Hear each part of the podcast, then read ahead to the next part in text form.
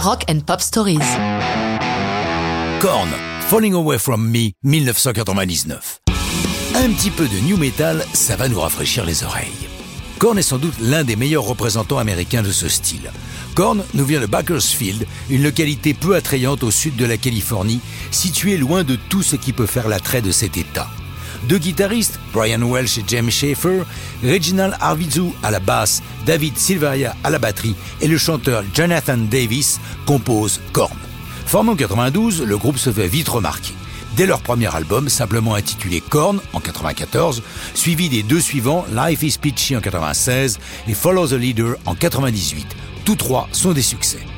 Ils investissent le AM Studio d'Hollywood, puis celui d'Atlanta, entre juillet et septembre 99 pour enregistrer leur quatrième album.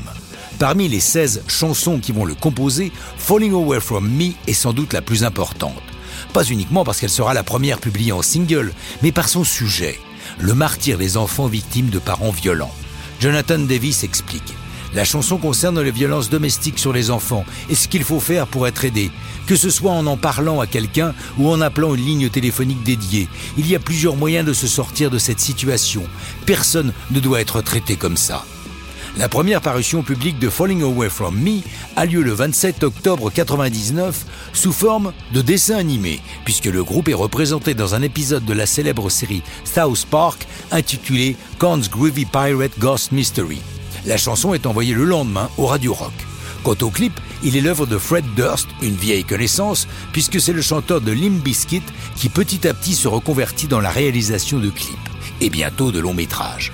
Pour Korn, il met en scène une teenager dont on comprend assez facilement qu'elle est victime de la violence de son père, avec des gros plans bien lourds sur le ceinturon du daron.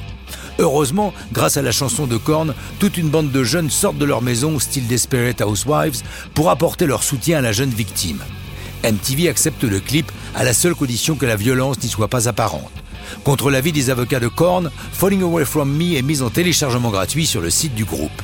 Le CD single paraît lui le 6 décembre 99. L'album, sorti un mois auparavant, est un énorme succès pour Korn, puisqu'il est arrivé directement à la première place des charts américains, se vendant à 575 000 exemplaires en seulement 6 jours.